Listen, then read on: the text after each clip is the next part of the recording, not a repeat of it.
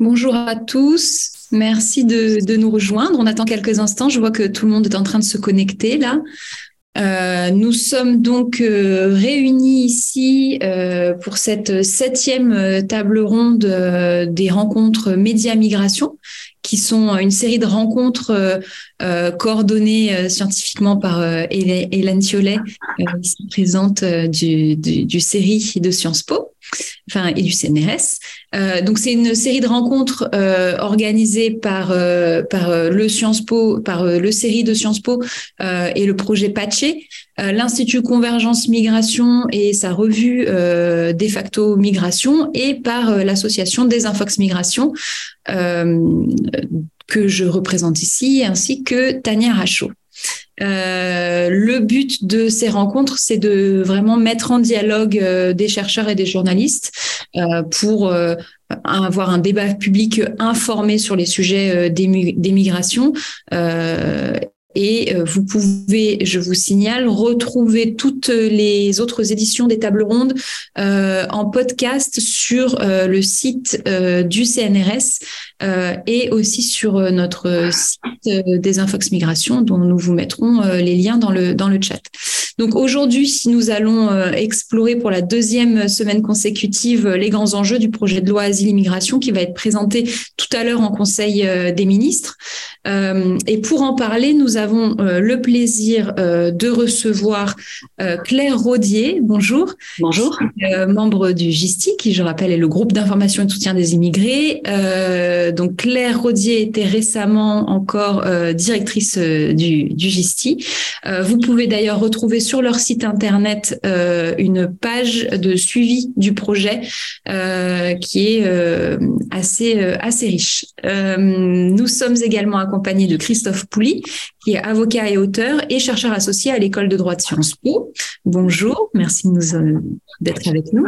Et Julia Pasquale, euh, journaliste au Monde, qui couvre le sujet d'immigration euh, pour euh, ce quotidien, donc en particulier. avant de commencer, je vais laisser la parole à Hélène Thiollet pour introduire, ces, rencontres. Merci beaucoup Charlotte. Bienvenue à toutes et bienvenue à tous. On est ravis de voir que que les rencontres suscitent euh, toujours l'intérêt euh, de euh, la communauté scientifique, des journalistes et du public plus largement et que le sujet migration reste quand même d'actualité au milieu d'autres actualités tout aussi brûlantes. et d'autres projets de loi examinés eux aussi. je prends juste une seconde pour rappeler que euh, le série est le laboratoire de Fariba Adelka, qui est ma collègue spécialiste de l'Iran, qui a aussi travaillé sur euh, les migrations en Iran euh, et ailleurs et qui est emprisonnée euh, à la prison d'Evin, qui est une prison politique en Iran depuis le 5 juin 2019. Et euh, on, prend, on a la très très triste euh, tradition aux séries de penser et de réfléchir euh, à nos objets de travail en pensant à elle et en pensant avec elle. Donc, je la garde en tête et j'espère que vous aussi. Merci beaucoup, Hélène pour ces mots et nous nous joignons à vous et à ses collègues dans cette pensée. Euh, je vais sans plus attendre passer la parole à Claire Rodier pour euh, commencer à, balayer un peu ce que euh, ce que peut-être du point de vue euh, donc du, du GISTI apparaissent comme être les grands enjeux de ce projet de, de loi et j'en profite pour mentionner également que vous pouvez poser des questions dans la section QNR euh, de ce webinaire et à la fin de cette rencontre, enfin en, deuxième partie, nous prendrons euh, ces questions pour pour discuter et y répondre. Euh, Claire Rodier, je vous laisse la parole. Merci beaucoup. Euh, alors, ce que je vous propose, c'est de faire une espèce de panorama très général des grands domaines qui composent le projet de loi. Euh, pour ce qu'on en connaît aujourd'hui, euh, je, je, je l'ai réparti en, en, six grandes parties et euh, pour chacun de ces domaines, euh, je vais essayer de retenir euh, quelques mesures sur lesquelles il paraît intéressant de s'arrêter, soit parce qu'elles ont fait l'objet de peu de commentaires, soit parce qu'elles sont particulièrement significatives de l'esprit général de cette nouvelle réforme. Alors, je signale quand même que mon propos en dix minutes va forcément être vraiment très, très concentré et qu'il y a un, papier de, de, Julia Pasquale de ce matin qui résume en fait aussi de façon très synthétique le, le, le, le projet tel qu'on le connaît aujourd'hui.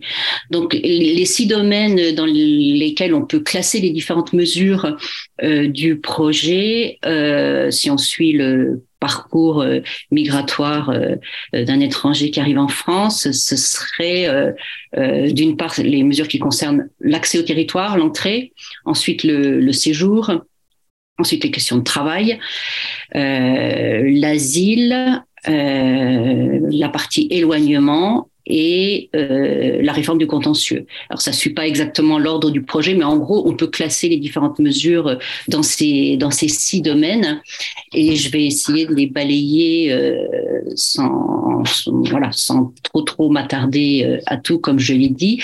Dans le domaine de l'entrée, il me semble que on, on peut retenir plusieurs choses, mais euh, cette, euh, ben cette, cette, conséquence directe de ce qui s'est passé au moment de l'arrivée de l'Ocean Viking, avec, vous savez, cet échec du, du du, du ministre fiasco du ministre de l'Intérieur, puisque la plupart des personnes ont été mises en liberté par les juges de la liberté de la détention à l'arrivée à Toulon pour des histoires de délai. Le juge n'avait que 24 heures pour statuer, il n'avait pas le temps, il y avait trop de monde, donc une des mesures, c'est euh, d'augmenter euh, le délai euh, de, octroyé aux juges des libertés de la détention qui passe donc de, 24 à 48 heures. On peut retenir aussi la, création d'un nouveau motif de refus de visa pour les étrangers qui ont fait l'objet d'une obligation de quitter le territoire euh, ça, ça me semble assez euh, intéressant parce que, enfin, ça s'articule avec d'autres choses du projet, mais euh, donc les gens qui auront eu une OQTF, s'ils n'ont pas quitté le, le, territoire dans le délai fixé par l'OQTF, pourront sortir, mais qui sont partis ensuite, euh, de guerre lasse ou pour d'autres raisons, euh, ils pourront se voir refuser le visa euh, d'entrer en France pendant cinq ans. C'est-à-dire c'est une espèce d'extension du principe de l'interdiction de retour sur le territoire qu'on avait appelé le bannissement au moment de sa création, étendu donc aux, personnes frappées d'une OQTF. En matière de séjour, je vais vite, hein, je retiens la, la l'obligation de la, la condition de maîtrise du français euh, pour euh, l'accès à la carte de séjour pluriannuelle. Jusqu'à présent, cette obligation était limitée, euh, euh, enfin était, était, était requise pour l'obtention de la carte de résident. On va donc étendre cette condition, euh, ce qui fait que beaucoup de gens vont rester bloqués dans un risque de rester bloqués dans la catégorie de très précaire de la carte de séjour temporaire, sans pouvoir accéder donc à la carte pluriannuelle.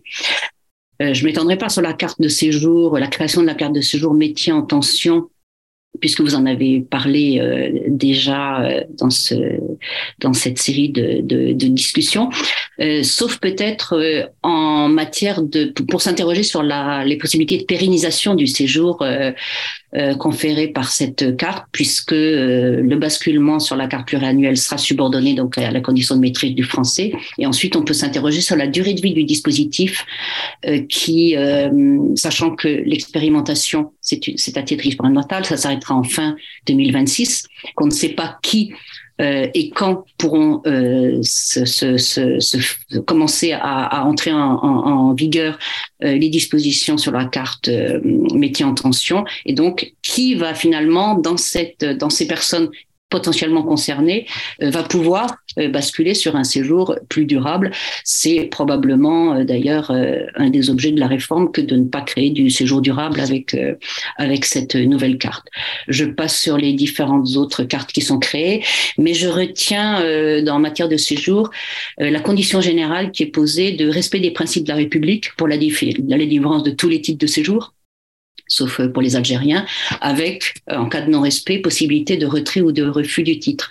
La, donc le projet de loi remet sur le tapis une disposition qui avait été retoquée de la loi confortant les principes de la République de d'août 2021 avec cette exigence euh, de respect des principes de la République, avec un peu plus de détails.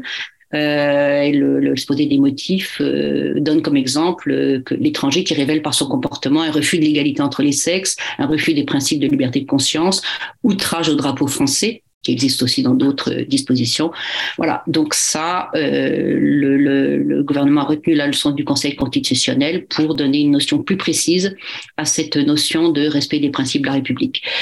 Euh, également en matière de, de, séjour, refus au retrait euh, de certaines cartes de séjour en cas de menace pour l'ordre public. Euh, Aujourd'hui, c'était possible seulement en cas d'arrêté de, d'expulsion ou pour certaines infractions pénales limitativement énumérées. Euh, donc là, il y a une extension euh, de la possibilité de retrait euh, pour menace pour l'ordre public et la, la possibilité de ne pas renouveler les cartes pluriannuelles ou les cartes de résident en cas de défaut de résidence effective et habituelle. Alors cette notion est explicitée euh, de deux façons. Il faudra, pour se voir renouveler le titre de séjour, avoir transféré le centre de ses intérêts privés et familiaux en France. Euh, ça c'est manière euh, résider de manière effective et habituelle, résider de manière habituelle pendant au moins six mois au cours de l'année civile dans les trois dernières années précédant le renouvellement. J'attire juste l'attention sur la possible contradiction qu'il peut y avoir entre le fait de demander à quelqu'un dont la famille est éventuellement encore installée au pays, d'avoir transféré ses attaches familiales en France et de ne pas avoir le droit d'aller la retrouver euh, pendant euh, des périodes euh, un peu un peu longues. C'est fait pour éviter le cas des personnes vivant à l'étranger et qui ne reviennent qu'en cas que pour le renouvellement, dit l'exposé le, des motifs, mais on voit bien euh, quand même cette contradiction, ça, ce qui s'ajoute aussi au, je regarde mon temps, euh, à la question de, de des difficultés d'accéder au groupement familial, euh, donc des familles bloquées au pays, etc. Je vais très vite, hein, excusez-moi. Alors, en matière de travail, donc je reviens euh, pas sur la, la, les métiers en tension, euh, même s'il y aurait vraiment beaucoup de choses encore à dire, je pense. Euh, on peut retenir l'accès immédiat au marché de l'emploi pour certains demandeurs d'asile, ceux dont le, la nationalité euh, fait penser qu'ils obtiendront une protection internationale euh, rapidement euh, fort taux d'admission. Donc, euh, vous savez que l'autorisation la, la, de travail, l'accès au marché de l'emploi est demandé depuis très longtemps par euh, beaucoup de monde et pas seulement les associations pour les demandeurs d'asile. Euh, donc là, ce serait euh, limité à certaines nationalités sur une base qui a déjà été utilisée par l'Union européenne dans d'autres circonstances, la, la, question des personnes dont on peut penser qu'elles obtiendront à coup sûr le statut. Et pour parler d'asile, euh, on arrive à la, aux, aux, deux principales dispositions euh, du projet qui concerne l'asile, c'est la création des, des, pôles territoriaux France Asile et puis euh, les chambres territoriales de la CNDA avec euh, juge unique à titre ordinaire. Euh, les pôles territoriaux France Asile, on nous a un peu parlé de l'exemple de l'accueil des Ukrainiens, qui avait été l'occasion de créer effectivement euh, des lieux uniques où tout était traité de la même façon. Et donc, ce serait un peu ce modèle qui a séduit d'ailleurs euh, pas mal de monde, y compris parmi les, associations, qui trouvaient que c'était vraiment une bonne idée.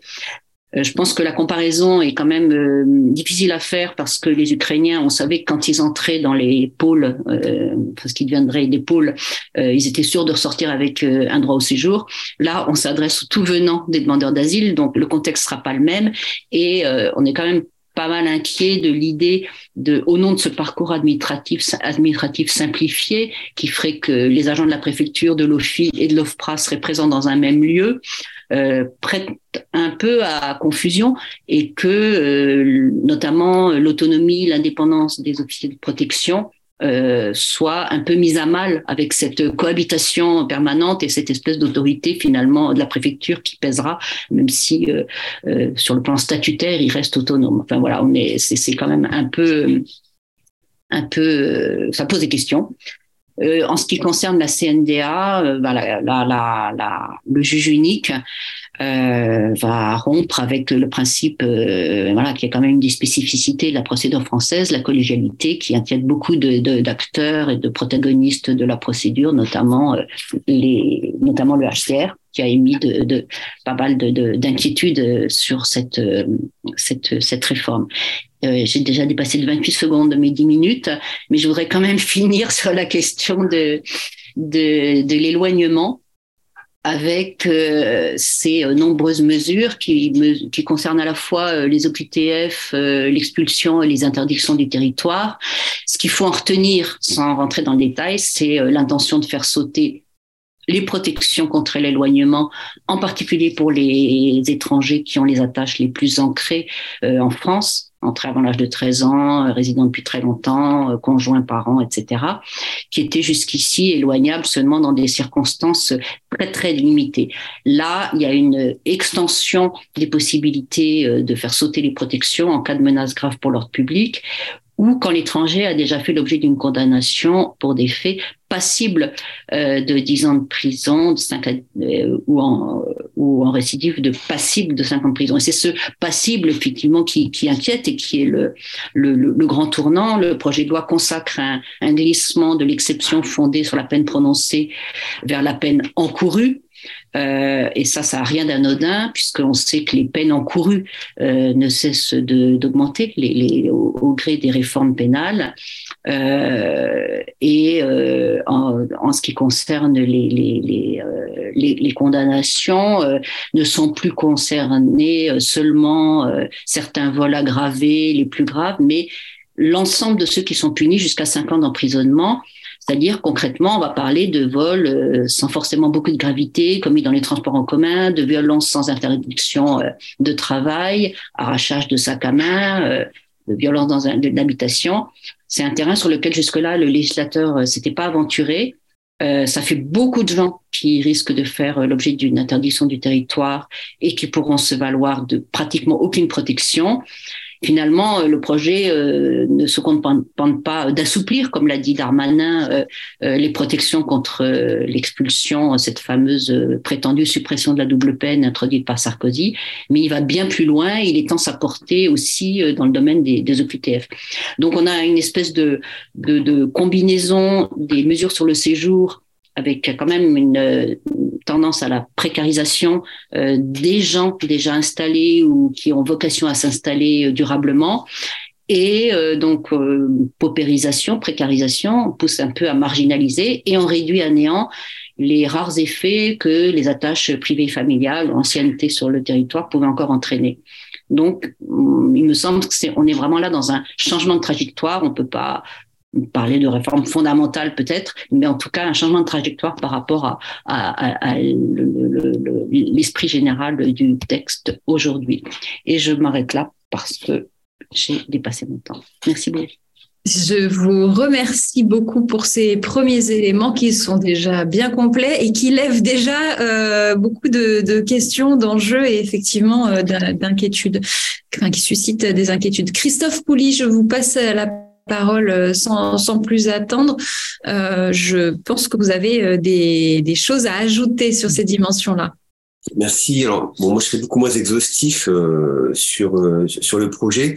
D'abord, moi, ce que j'observe, c'est que c'est pas une très grande loi, enfin, par rapport, par exemple, à la loi Colomb ou, ou à la loi Cazeneuve. C'est une petite loi qui ajuste en fonction de, de considérations euh, politiques du moment euh, pour euh, essayer de, en tout cas sans doute, de rassembler un peu plus de majorité. ce qu'on observe, c'est que cette, ce projet de loi va se heurter quand même à quelques difficultés. Enfin, en tout cas, nous, les juristes, on aime, on aime bien que les, les, les, concepts et les mots employés soient justes parce que chaque mot a, a une portée bien précise dans le contentieux et, et, là, effectivement, on a quelques difficultés. On, on sait d'emblée que si le texte était adopté comme en, l'état, on aurait des difficultés d'application. En tout cas, ce qui est sûr, c'est que d'un côté, euh, chaque loi et le moment peut être privilégié pour euh, déjà euh, harmoniser notre droit interne avec le droit de l'Union européenne. Et euh, il y a quelques manquements encore, c'est-à-dire que par exemple en matière de regroupement familial, en matière d'immigration professionnelle, euh, notre droit n'est pas tout à fait conforme euh, au droit de l'Union, en tout cas en termes de procédure. C'est-à-dire que, par exemple, le regroupement familial, euh, la procédure de regroupement familial doit faire l'objet d'une décision unique, alors qu'en France, elle fait l'objet d'une double décision préfectorale et consulaire.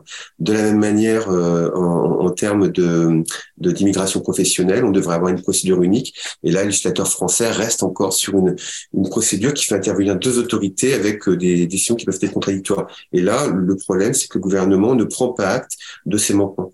Le gouvernement ne prend pas acte non plus euh, des récentes décisions de la Cour de justice de l'Union européenne qui euh, impose aux juges normalement, aux juges des libertés notamment en France, mais aussi aux juges administratifs par exemple, de relever d'office eh bien des, irrégularités euh, de la rétention administrative.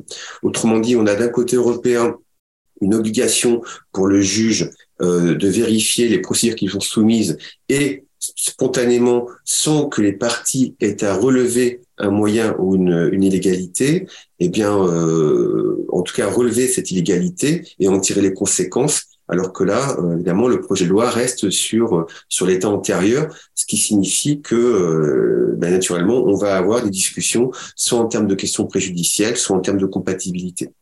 Euh, ce qu'on observe aussi, c'est par exemple sur Claire Rodier le, le disait tout à l'heure, euh, en ce qui concerne, par exemple, le, la, délivrance de visa d'entrée pour des motifs liés à, au non-respect d'un délai euh, de départ volontaire.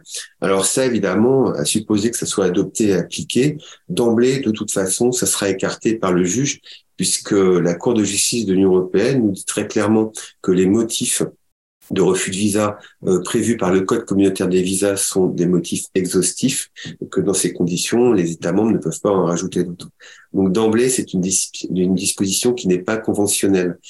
Euh, ensuite, en matière de d'éloignement, là encore, on a une disposition qui va occasionner une, véritable confusion dans son application, puisque euh, d'un côté, on, supprime des, des, protections.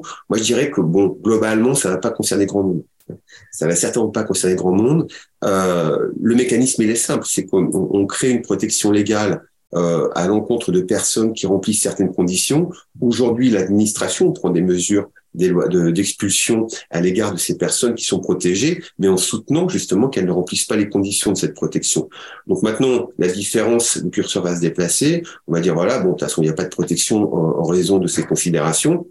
Mais de toute façon, on a des dispositions euh, supranationales qui permettent la protection de ces personnes-là, puisque précisément si en 2003 on a intégré ces protections, c'était parce que on, on, devait se conformer aux dispositions de la Convention des droits de l'homme. Donc de toute façon, euh, globalement, ça va laisser plus de marge d'appréciation très certainement au juge qui sera chargé de contrôler ces, euh, les, décisions qui seront prises, mais je ne suis pas sûr que globalement ça, change grand-chose. Et ensuite, en termes quantitatifs, évidemment, ça ne va pas concerner 10 000 personnes par an, ça c'est évident.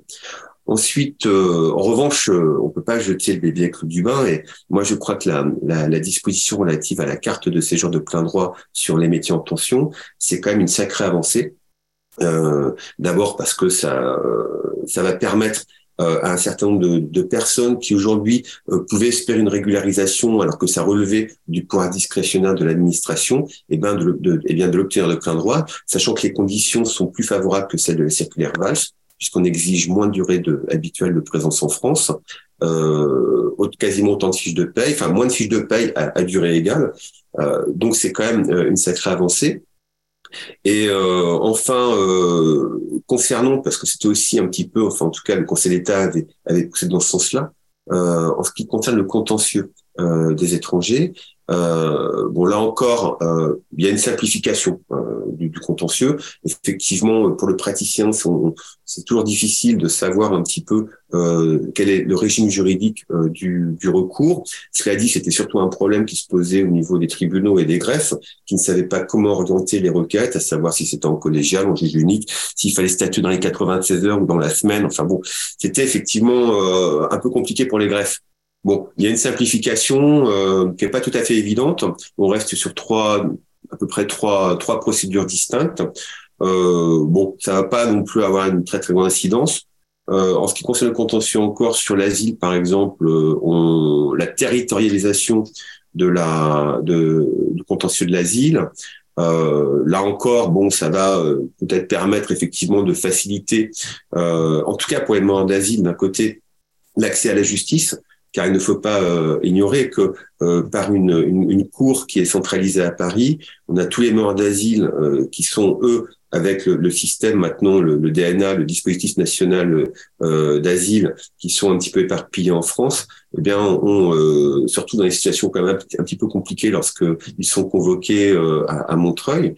Maintenant, le problème, c'est que d'un côté, ça va impacter sur la qualité, à mon avis, de la décision rendue par par la Cour, puisque d'une part, euh, aurons-nous euh, des magistrats et assesseurs qui seront toujours aussi impliqués et spécialisés que ceux qui le sont, même s'ils ne sont que vacataires. Déjà, d'un point de vue qualitatif, c'est pas très très bon, mais bon, en tout cas, on a une formation, on a euh, des, des assesseurs et des magistrats qui siègent minimum cinq fois par par mois. Euh, donc on peut, dont on espère donc ils ont un minimum de qualification en tout cas de spécialisation. Mais on a aussi un point important, euh, c'est que cette centralisation, elle a amené à une spécialisation euh, d'une partie euh, des avocats, dont beaucoup font principalement de l'asile. Alors en délocalisant les, les, les audiences d'asile, on va se retrouver avec des conseils qui, eux, ne feront pas ça vraiment à temps plein, euh, mais euh, assureront, assisteront des demandeurs d'asile euh, euh, de manière euh, un peu aléatoire, et si bien que cette, ce manque de spécialisation des conseils va avoir un effet assez important sur la qualité de la décision rendue, parce qu'on on sait que eh bien une partie du dossier quand même est portée par le conseil, et plus il est spécialisé, plus il connaît la problématique du pays, et plus grandes sont les chances de ce demandeur d'asile d'obtenir une protection.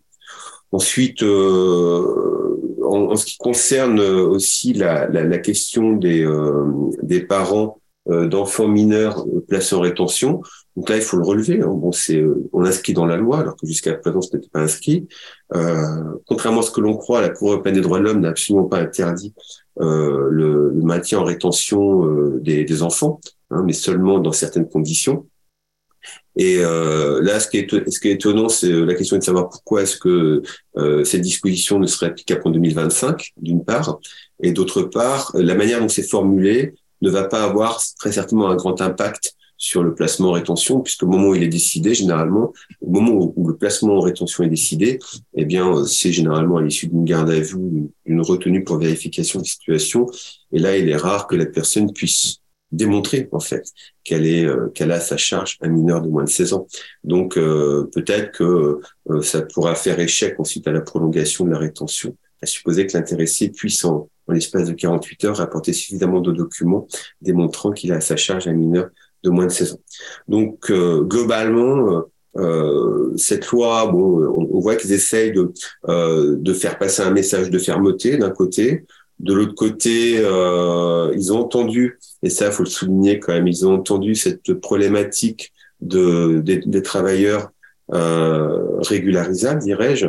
Et euh, bon, euh, voilà, qu'est-ce qui en restera? On peut s'inquiéter compte tenu de, de, de, la, de composition aujourd'hui euh, d'Assemblée nationale. Euh, il n'est pas sûr qu'il reste grand-chose de ce projet de loi à l'issue des navettes parlementaires. Oui, effectivement, euh, ça c'est encore une autre, euh, un autre enjeu, une autre question euh, intéressante. Merci beaucoup pour ces éclairages, Christophe Pouli. Je vais passer la parole à Julia Pasquale, qui, je vous rappelle, est donc journaliste au Monde, en charge donc de suivre le dossier des migrations.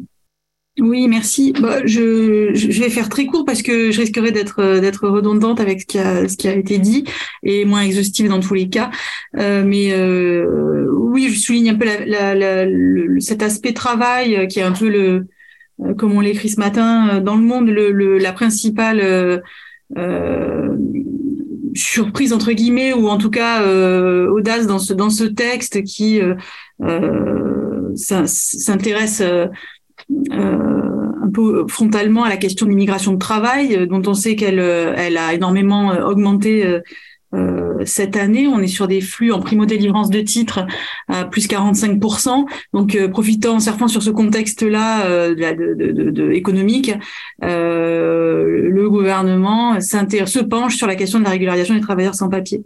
Donc, il y, a cet aspect-là. Et après, sur sur la, la, le durcissement, enfin, ou plutôt la levée de certaines protections à, à l'éloignement, il y, a, y, a, beaucoup d'autres choses, mais comme ça a déjà été dit, voilà, je reviens pas dessus. Mais sur, sur les, les, les, freins qui sont levés à l'éloignement, euh, je, euh, je, rappelle juste que euh, lors d'un brief presse, le gouvernement, à qui il était demandé quel était l'impact hein, envisagé d'une telle mesure, avait évoqué de façon très approximative, me semble-t-il, un potentiel de 4000 personnes concernées. Euh, euh, ça peut être à la fois euh, beaucoup et pas beaucoup selon à, quoi on compare ce nombre, évidemment. mais si, par exemple, on le rapporte au chiffre qui est un peu brandi pour qualifier la fermeté ou pas ou l'efficacité d'une politique migratoire aujourd'hui, à savoir le nombre de mesures d'éloignement prononcées, euh, si on prend juste par exemple les OQTF en 2021, c'est 124 000 OQTF de mémoire qui ont été prononcés en 2021.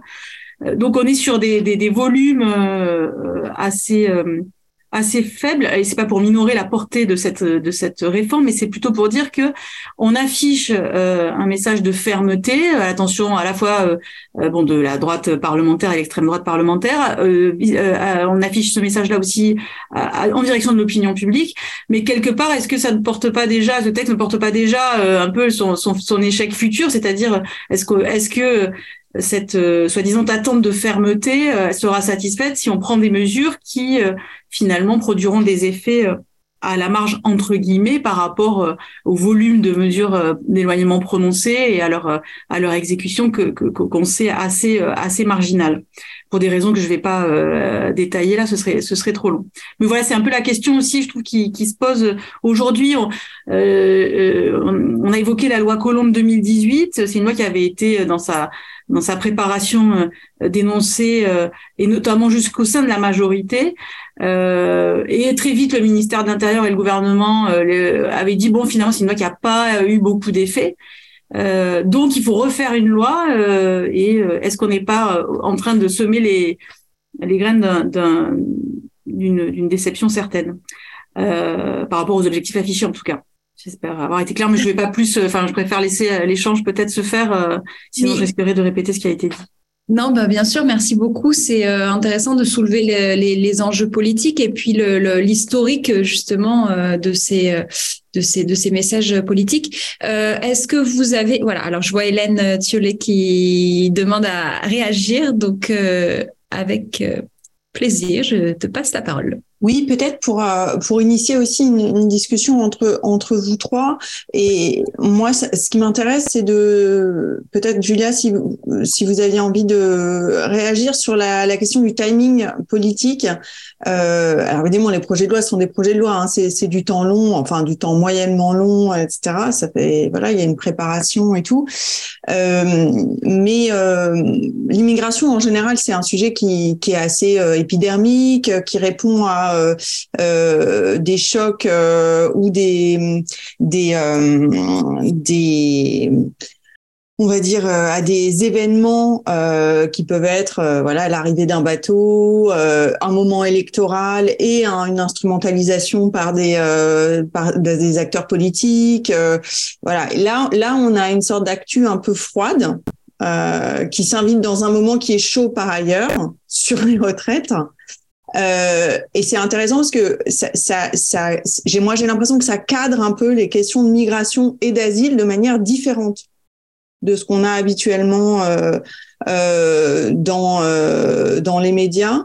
Euh, d'abord, il y a beaucoup moins de débats, donc il y a beaucoup moins de papier euh, sur ce projet de loi. Donc il y a un, un effet quantitatif. Il n'y a pas de, il n'y a pas d'hystérie médiatique sur la question des migrations euh, enfin sur la sur la question des migrations comme objet de débat euh, médiatique. Après, qui est ou pas des migrations, ça c'est une question qui est assez décorrélée. Et, deux, en fait, on va pouvoir l'aborder euh, euh, par l'angle du travail, ce que vous ce que vous ce que vous évoquez. C'est-à-dire que en fait, non seulement il y a un effet de science moindre, alors qu'il y a un projet de loi en cours, et deux, il y a un effet de cadrage qui est différent de ce dont on a l'habitude sur les migrations. On a plutôt euh, une, euh, une emphase qui est mise euh, sur les migrations irrégulières, sur les franchissements irréguliers de frontières, ou sur la question de la criminalité ou je ne sais quoi. Enfin, donc là, en fait, j'ai l'impression qu'il y a peut-être un, un effet un peu différent de ce qu'on a eu ces dernières années, en tout cas dans le cadrage médiatique. Peut-être que vous ne serez pas d'accord avec cette impression un peu à l'emporte-pièce. Si, si, euh, c'est intéressant de, effectivement de voir comment la question du travail est remise un, peu au centre du débat et permet un peu de dévier des questions euh, euh habituelles, enfin en tout cas ces dernières années sur, je, pense notamment au débat en 2019 qui avait été organisé au Parlement par Édouard Philippe, où il était question de, de fraude sociale, de détournement de la demande d'asile, etc. Bon, ces questions-là sont pas sont pas euh, absentes du texte, hein, bien évidemment, mais euh, c'est vrai qu'il y a l'aspect travail qui qui fait plus débat, qui focalise un peu plus l'attention, à la fois à raison parce que ben ça bon ça ça ça permet de parler d'immigration un peu autrement et de mettre en lumière le fait que cette migration répond aux besoins de l'économie plutôt que d'être dans un discours sur la charge, notamment pour les finances publiques par exemple. Euh, après, euh, je pense qu'il faut se méfier aussi, mais parce que cet aspect-là, c'est peut-être celui aussi qui va sauter finalement de ce projet euh, de ce projet de loi, parce que, enfin, en tout cas, euh, je ne saurais pas euh, le dire à ce stade, mais on focalise l'attention sur cet aspect-là, notamment parce que la droite est vent debout contre contre cette mesure. Euh, qu'elle a annoncé et qu'elle continue d'annoncer qu'elle ne votera euh, pas cette disposition et que euh, elle s'opposera au texte dans sa globalité parce qu'il contient cette disposition là qui permet de simplifier les régularisations. donc finalement, est-ce que c'est pas la question est ouverte, hein, j'ai pas la réponse. mais est-ce que c'est pas la disposition qui va finalement disparaître le plus vite de ce texte pour qu'il ne reste finalement que les que les aspects les plus répressif vous pensez à la disposition sur les métiers en tension et à la disposition sur l'asile ou que sur les métiers en tension? Euh, Les deux. Enfin, la, disposition sur l'asile, finalement, on en parle euh, assez peu, euh, mais la droite euh, y est tout aussi, euh, y est tout aussi opposée. Hein. pour pour la droite, autoriser les demandeurs d'asile à travailler dès le dépôt de la demande d'asile, même si ça ne concernerait que les nationalités entre guillemets les plus protégées. en réalité, pour eux, c'est la possibilité pour ces étrangers euh, de s'insérer et de commencer à acquérir des droits qu'ils pourront éventuellement, enfin des liens en tout cas en France, une insertion professionnelle en France, qu'ils pourront éventuellement faire valoir si jamais leur demande d'asile est refusée. Alors ils pourront dire mais est-ce que je peux pas prétendre à un titre justement salarié, etc. Donc euh, la droite y est tout aussi euh, opposée et, et, effectivement c'est leur, leur opposition à la, mesure métier en tension, elle est elle est totale. Hein. Je sais pas ce qu'en pensent euh, les, autres, hein, si c'est quelque chose que, c'est un peu de, de l'anticipation, hein, mais... Moi, j'aurais d'autres observations euh, concernant d'abord le, le droit au travail des morts d'asile. Là encore, c'est super marginal hein, pour deux raisons. La première, c'est qu'il faut déjà trouver du travail. Alors, quand on est demandeur d'asile et qu'on est pris dans les procédures et qu'en plus on a l'obligation euh, d'aller dans le centre de demandeurs d'asile, l'UDA ou le CADA, euh, dans un bled d'ailleurs qui est complètement paumé, bon, ça va être à mon avis euh, difficile de trouver du travail. Et comme le gouvernement pousse sur euh, des procédures de plus en plus courtes, de toute façon, euh, les personnes vont travailler trois, quatre mois. Ce que je vois, c'est surtout l'impact financier. Ça va permettre d'alléger la charge financière, notamment de l'allocation d'attente, hein, enfin l'allocation temporaire d'attente et euh, enfin maintenant. Et, et, donc limiter d'une certaine façon le, le, le, budget social de, de la demande d'asile. Donc ça, c'est vraiment une petite mesure euh, qui ne va pas aller très très loin. Mais ce qu'on observe, c'est qu'on est sur un quand même un, un projet de loi avec un, un fort aspect sécuritaire, puisque précisément on y parle d'intégration, on y parle de respect euh, des principes de la République, on y parle de d'ordre public, de menaces graves public, qu'on enlève les protections. Donc c'est surtout effectivement un, aspect sécuritaire qui répond aux événements, euh, parce que Hélène tout à l'heure parlait justement de, du contexte, ça répond aux événements des, dernières années sur l'implication de certains étrangers euh, dans des délits ou des crimes étant précisé qu'on focalise toujours sur ces OQTF qui ne sont pas exécutés, on va avoir, allez, on va avoir, euh, bon an mal an, euh, deux trois personnes qui commettent des crimes, alors que si on fait le calcul sur sur une dizaine d'années, on a eu plus d'un million de de, d'OQTF qui ont été prises, qu'on est à peu près à 120 000 par an. Donc sur 10 ans, ça fait un peu un million deux cent mille. Euh, heureusement, on n'a pas un million deux cent mille euh, criminels. Euh, donc on voit bien qu'on a un aspect sécuritaire qui répond à finalement à un contexte sécuritaire. Et, et d'un autre côté, effectivement, on, on compense aussi euh, mais je crois que ça c'est de bonne foi. On peut pas faire de procès d'intention au gouvernement. On compense aussi par euh, aussi un travail de fond qui a été fait aussi pendant ces, ces dix dernières années, ces quinze dernières années, notamment par la CGT, sur la régularisation euh, des travailleurs sans papier. Et alors, il est vrai que la droite est vent debout. Euh, alors que il y a strictement aucune raison, euh, même pour, euh, pour, pour, pour, la droite, de s'inquiéter de cette mesure, parce que d'abord, elle ne règle pas, elle ne pérennise pas le droit au séjour, elle n'inscrit pas dans le marbre le droit au séjour des travailleurs. Hein. ce sont des titres de séjour d'un an. Hein. Il faut que les personnes ensuite gardent, gardent leur job, même si on a un mécanisme qui permet à une personne de garder son titre de séjour alors qu'elle est privée involontairement d'emploi et que euh, de toute façon, c'est un, là on a un, vrai moyen de contrôle de l'immigration puisque ça va être la détermination de ce qu'est un métier en tension qui va permettre ou non de déterminer si une personne peut bénéficier de plein droit d'un titre de séjour. Donc on voit qu'on a et comme le métier en tension, la, la, la, la détermination de ce que peut être un métier en tension, euh, compte tenu des critères qui vont être retenus et ça ces critères qui sont multiples, hein, les, les, pays, les différents pays de l'Union européenne ne, ne fonctionnent pas de la même manière. Eh bien le gouvernement en appliquant ou en retenant certains critères va directement contrôler ce que c'est qu'un métier en tension et donc par votre définition va contrôler le nombre de titres de séjour euh, qu'il délivrera.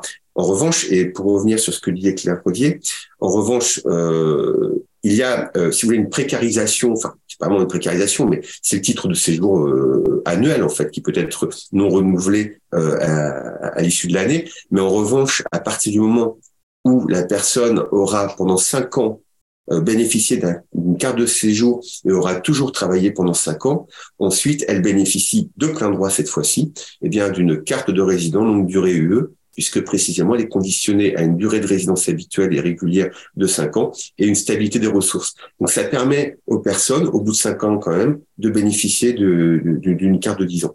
Et c'est vrai que ça, c'est une mesure qui est assez phare. C'est la seule mesure sympathique hein, du, du, projet de loi euh, qui, à mon avis, euh, est discutée pour de très mauvaises raisons, parce que même ceux qui contestent cela ne se rendent pas compte que c'est justement peut-être pour le gouvernement un moyen de prétendument contrôler l'immigration. Euh, merci pour, euh, pour ces éléments. Je vais vous laisser continuer à me signaler euh, si vous voulez prendre la parole et réagir. Je vais quand même commencer à vous partager quelques-unes des questions qui sont posées dans le, dans le chat. Euh, donc notamment une première question de Francesca Serna qui dit, euh, qui s'adresse plus particulièrement à Christophe Pouli, euh, si la carte de séjour sur les pour les métiers en tension est pour vous une avancée importante, elle reste temporaire et de durée très limitée. Qu'est-ce qui va se passer après pour ces travailleurs? Seront-ils ou elles expulsés? Pourront-ils prétendre à un titre permanent? Donc vous avez partiellement répondu. il me semble qu'en termes de droit, il s'agit d'un renforcement d'une conception utilitariste des travailleurs travailleurs étrangers. Qu'en pensez-vous? Une seconde question de Maya Bourreil. Euh, est-il possible de réaborder dans les grandes lignes les positions des intervenants sur les enjeux autour du travail? Euh, Et euh, Claire Rodier l'a ensuite euh, moins abordé, de même Julia Pasquale. Merci d'avance. Euh, donc, je, pense que là, euh, au fur et à mesure des réponses, cette question a été posée il y a déjà quelques minutes. Il y a déjà des éléments qui ont été apportés. Vous pouvez toujours y contribuer, mais je rappelle aussi, puisque justement on l'avait dit dans les trois premières minutes de cette rencontre, que tous les podcasts et enregistrements des rencontres précédentes sont disponibles. donc, vous pouvez aussi aller vous y référer sur cette question spécifique du travail. autre question sur euh, le titre de séjour travail en tension. Est-ce qu'il règle euh, le fait que les personnes souhaitant obtenir une régularisation devront passer par la case irrégularité, entre guillemets, pour pouvoir présenter les bulletins de salaire nécessaires? Euh, ensuite, une autre question, et puis je vais vous laisser répondre. comment expliquer l'opposition de la droite au titre de séjour métier en tension, alors que c'est assez largement demandé par les milieux patronaux, encore davantage dans la situation actuelle de difficulté de recrutement? Je vous laisse donc la parole et il y a d'autres questions qui sont en train d'arriver. Alors très rapidement, euh, en ce qui concerne les différentes questions, premièrement, une conception utilitariste de l'immigration, bah oui, bah, par la force des choses, mais même après la Seconde Guerre mondiale, on, était dans une logique utilitariste, on n'a pas fait venir les, euh, les Algériens, par exemple, euh, parce qu'on était heureux de les accueillir. Euh, c'est effectivement, il y a une fonction, hein, il y a une fonction, mais euh, cette fonction permet en tout cas de régler un certain nombre de situations. Et je pense qu'il faut prendre acte de ça. Après, c'est peut-être pas forcément l'idéal, mais en tout cas, ça règle un certain nombre de situations. Ensuite, euh, va-t-on ensuite expulser les personnes euh, si elles n'ont pas de travail? Donc j'ai répondu tout à l'heure. Il y a un mécanisme de renouvellement automatique d'une année. Alors c'est réglementaire, hein, c'est pas la loi, donc euh, ça peut changer, mais en tout cas un renouvellement automatique de l'autorisation de travail et du droit au séjour pendant un an lorsque la personne est privée involontairement d'emploi. Donc ça laisse quand même le temps à la personne de trouver une solution. L'impact de la notion de plein droit signifie que d'un côté, c'est ce n'est pas réservé aux personnes qui sont en situation irrégulière, puisqu'une personne, par exemple, un, conjoint de français euh, qui euh, qui divorce n'a plus droit à sa carte de séjour vie privée familiale en tant que conjoint de français, mais s'il rapporte la preuve qu'il occupe un métier en tension avec ses fiches de paye, comme c'est de plein droit, eh bien, il bénéficiera d'un changement de statut, hein, simplement par la production de fiches de paie. Alors qu'aujourd'hui, euh, on peut avoir un, un, conjoint de français qui euh, a une carte pendant 3-4 ans, par exemple, vie familiale, euh, divorce, refus de renouvellement de titre de séjour, la personne travaille, tant pis pour vous, on ne le prend pas en compte. Euh, et donc, c'est la raison pour laquelle ça concerne quand même un, certain nombre de personnes enfin, important. Et surtout aussi, c'est qu'on sait que, selon la juridiction du Conseil d'État, que lorsque on relève une catégorie de plein droit, on ne peut pas faire l'objet d'une OQTF. On parlait tout à l'heure de l'absence de protection, enfin, de, la limitation des protections contre les, les mesures d'éloignement. Eh bien, lorsqu'on prouve qu'on relève de plein droit d'une catégorie, eh bien, euh, on ne peut pas, euh, enfin, l'administration ne peut pas éloigner. Imaginons très simplement, et on en a, euh, des personnes qui sont dans des situations de fait, c'est-à-dire qui travaillent, qui ont des fiches de paye, qui sont en France depuis trois ans, mais qui n'ont pas fait les démarches, pour une raison ou pour une autre, qui n'ont pas fait les démarches auprès de l'administration ou qui allaient les entreprendre et qui sont arrêtés, contrôlés dans la rue. Eh bien, aujourd'hui, elles peuvent faire l'objet d'une QTF, on ne peut rien faire pour faire annuler cette QTF demain, elles ne pourront plus faire euh, l'objet d'une QTF. Et enfin, pour finir, sur la question pourquoi la droite, euh, évidemment, elles vont debout alors que ça sert les intérêts du patronat, bah ça, la, réponse, elle est simple. Hein. c'est une posture politique, c'est tout. Ça n'a pas plus loin que ça. Ça, c'est sûr, la droite aurait pu Avait, oui, avait demandé la parole. Oui, non, non, mais je, je, je, répondais. Enfin, il y avait une question, une, une, remarque euh, sur le fait que je m'étais pas beaucoup euh, étendue sur la, la carte métier en tension, mais euh, j'avais effectivement, il y a déjà eu une séance consacrée à cette question-là, donc c'était euh, pas forcément le, point prioritaire euh, dans mon propos. Moi, je suis pas, on n'est pas aussi optimiste que, Christophe. Euh, c'est sûr qu'une régularisation, c'est mieux que pas de régularisation, enfin que des gens qui n'ont pas de papier. Mais, mais pour des tas de raisons sur lesquelles ce serait peut-être un peu long de s'étendre, le, le, plein droit me semble pas aussi absolu que que ça n'y paraît. Euh, il y a quand même, euh, il y a quand même une, a priori, une dépendance à un employeur au moins passé pour justifier qu'on a travaillé, éventuellement une promesse d'embauche à fournir si c'est pas le document CERFA comme aujourd'hui qui, qui crée la dépendance totale, mais voilà, la, la, remise dans les mains de l'étranger de, la décision, ça me paraît une vision très optimiste. Mais euh, indépendamment de ça, euh, sur les mm, sur le, la pérennisation et le fait que ça ouvre la voie euh, à, une, à, un séjour dans la durée, moi je m'interroge un peu sur la temporalité parce que la, mesure elle va si elle est adoptée si, ça reste dans la loi ça va pas entrer en vigueur euh, avant euh, la rentrée. Euh, le dispositif il se termine fin 2026. On est aujourd'hui dans un dans un système qu'on n'a pas du tout abordé parce que c'est pas le cadre du projet de loi, mais où pour les gens qui ont des titres de séjour euh, ou qui demandent un titre de séjour, c'est euh, de plus en plus compliqué, ne serait-ce que d'accéder à la procédure à cause de, des gros problèmes liés à la dématérialisation euh, des, des, des, procédures préfectorales. Et voilà, il y a des délais extrêmement longs, y compris pour des gens qui ont tout à fait droit déjà à un titre et qui sont en renouvellement, par exemple, toutes les histoires de dématérialisation. Je ne m'étends pas dessus. Il y a beaucoup de mobilisation et de littérature déjà sur ces sur ces questions. Je vous renvoie d'ailleurs à un plein droit, la revue de Gisti relativement récent sur sur cette question. Et euh, il me semble que ça, c'est bah, finalement, ça entre en ligne de compte. On va apporter, euh, on, met sur la place des nouveaux, euh, des nouveaux titres avec une nouvelle procédure. Il n'y a pas de raison que ça soit extrêmement fluide. Donc, à partir de quand les gens vont-ils avoir, les gens qui pourront prétendre en application d'une loi, à supposer qu'elle soit votée à partir de, de, septembre, pourront prétendre à cette à cette nouvelle carte? À partir de quand seront-ils mis en possession de cette carte? Ça nous amène peut-être déjà largement à 2024. 2024, un an, peut-être un renouvellement. 2026, ça s'arrête, peut-être. Euh, ça, ça, laisse peser quand même beaucoup d'incertitudes, je trouve, pour euh, affirmer que on est dans le cadre de quelque chose qui risque d'être pérennisé. Euh, moi, je pense qu'effectivement, le, toutes les raisons qui ont été dites aussi bien par euh, Julia Pascal que par Christophe, les intentions du gouvernement, pourquoi et pourquoi la droite euh, n'est pas, voilà, n'en veut pas, c'est vraiment des postures purement politiques. Pour le patronat, il n'est pas forcément unanime hein, d'ailleurs. Enfin, je sais pas, moi, je, je, suis pas dans les petits papiers du patronat, mais on a vu quand même pas mal de, pour le coup, de, de couverture dans la presse de ça.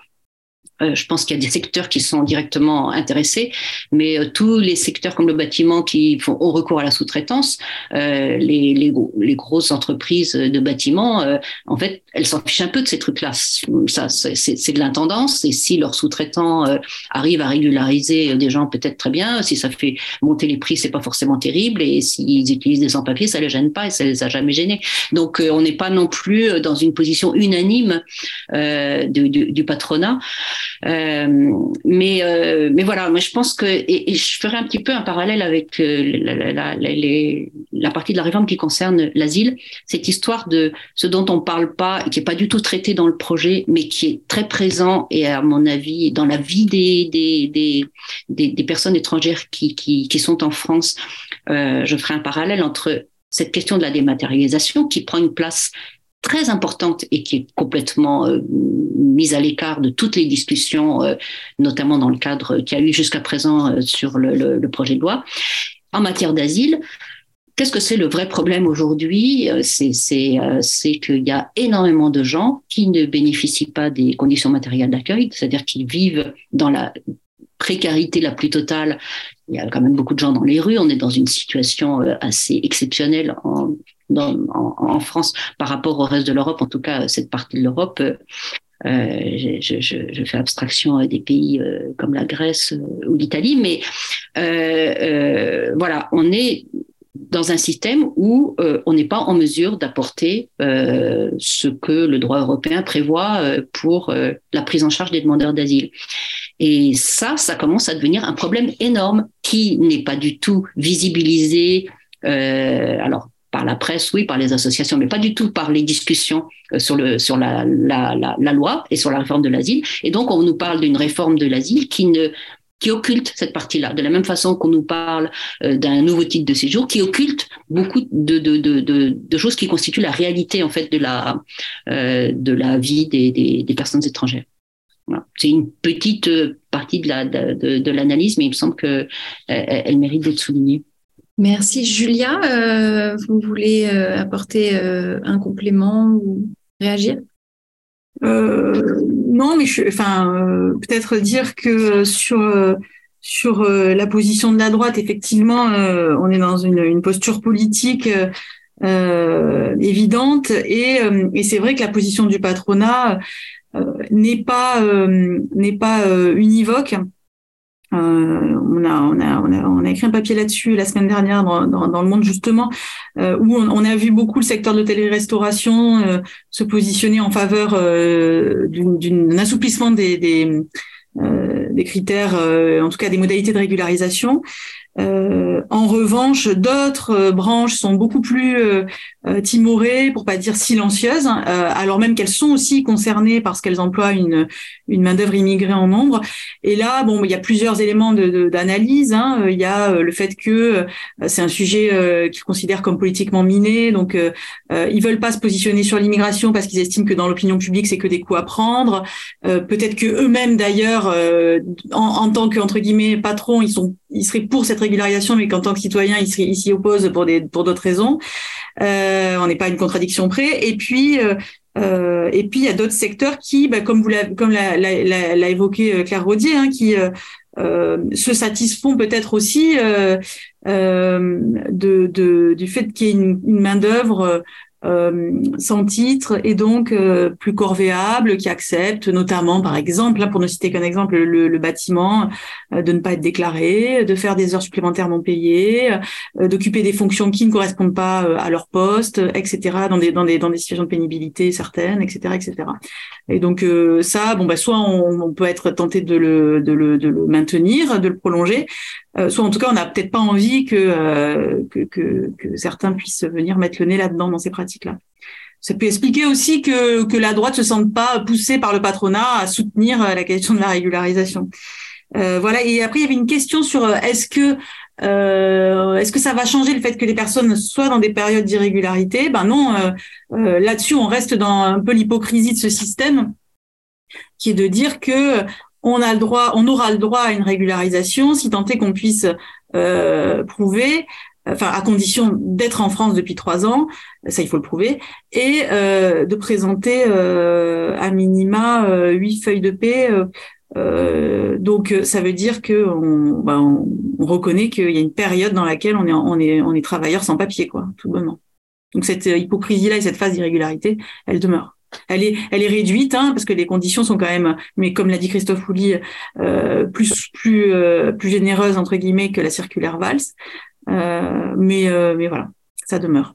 Merci pour euh, pour ces pour ces éléments. je prends très rapidement les dernières questions. Il nous reste trois minutes, donc on a encore des questions, notamment sur la double peine.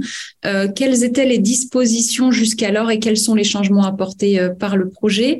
On a une autre question sur le titre de séjour métier en tension. Est-ce que la modification de l'arrêté de 2008 et une nouvelle circulaire de régularisation avec des critères plus souples n'aurait pas suffi pour parvenir au même résultat? Euh, Et que penser du droit au travail pour les demandeurs d'asile avec un fort taux de protection?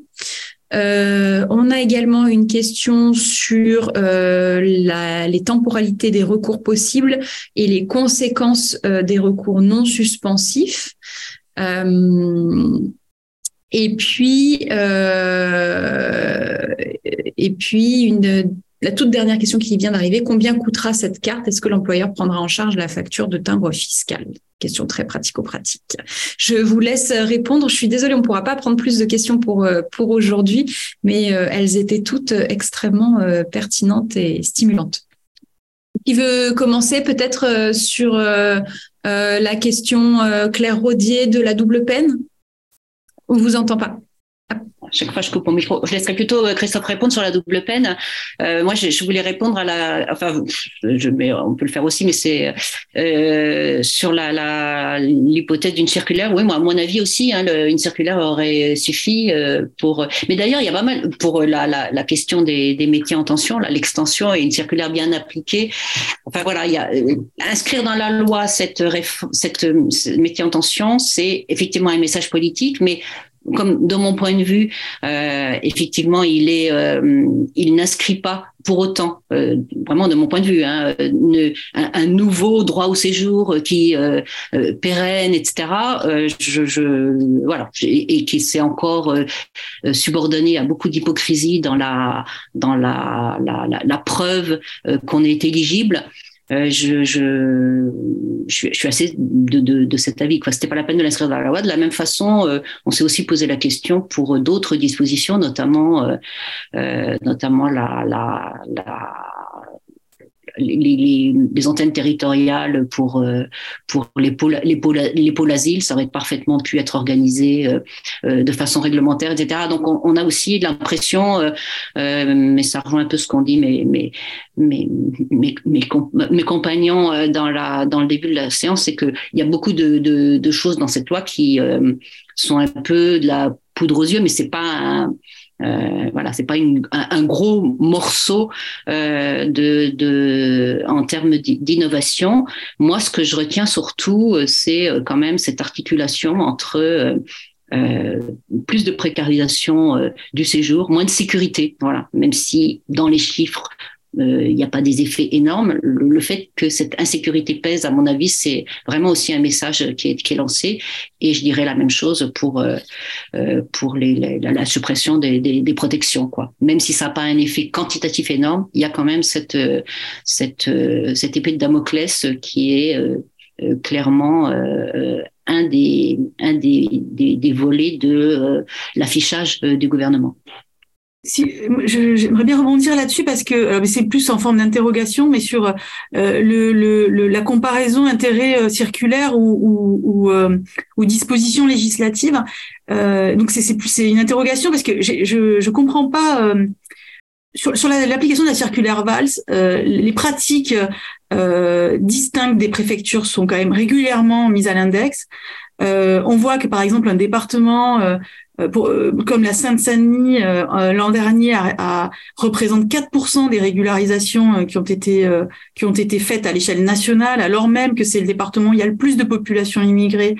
Euh, euh, et où il y a une population euh, entre guillemets sans papier estimée à, alors selon les rapports euh, parlementaires, 150 000, 200 000, etc.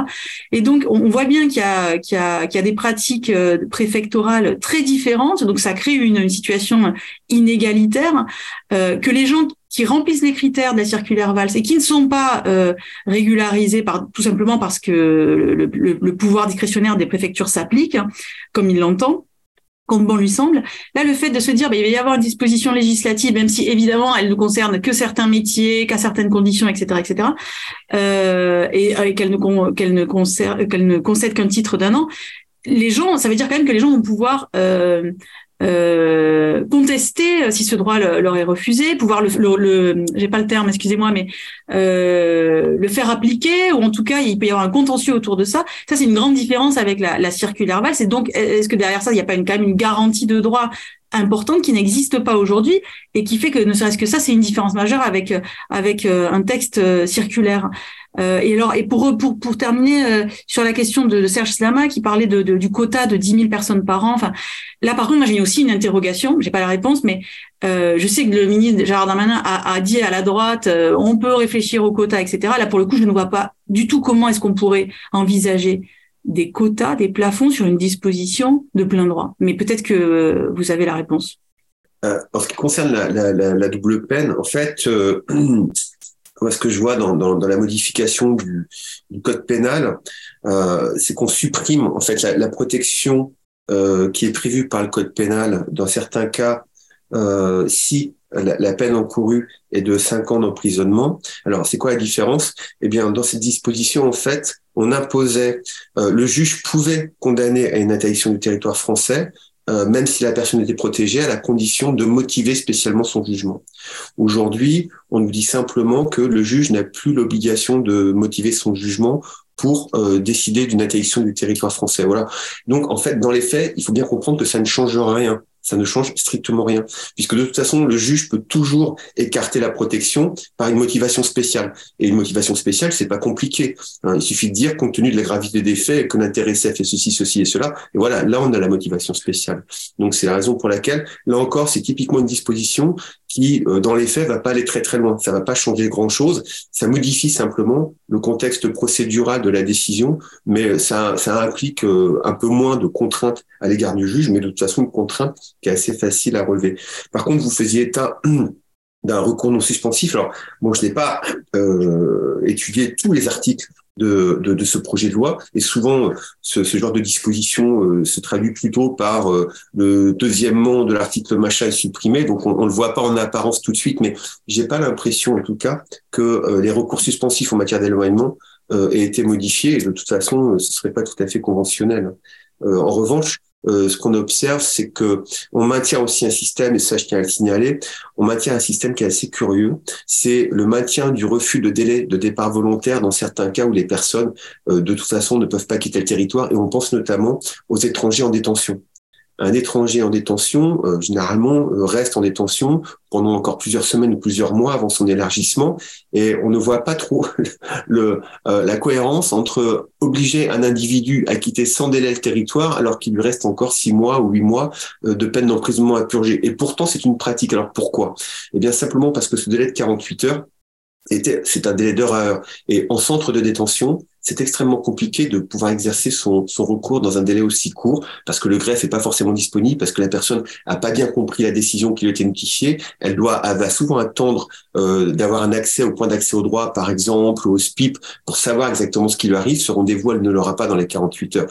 Et là, on voit que par euh, la possibilité de refuser un délai de départ volontaire en, en matière d'OQTF à l'égard des étrangers détenus, eh bien, c'est un mécanisme qui permet de limiter le nombre de recours.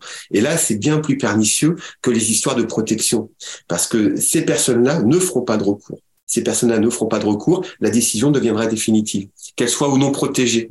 Et il y a très certainement beaucoup plus de personnes qui se retrouvent dans des situations où elles n'ont pas pu exercer des recours effectifs dans les 48 heures, qui se retrouvent éloignées alors qu'elles ne devraient, elles ne devraient pas être éloignées, que de personnes qui, soi-disant, seraient protégées, ne le seront plus par la nouvelle loi. Ça, c'est évident.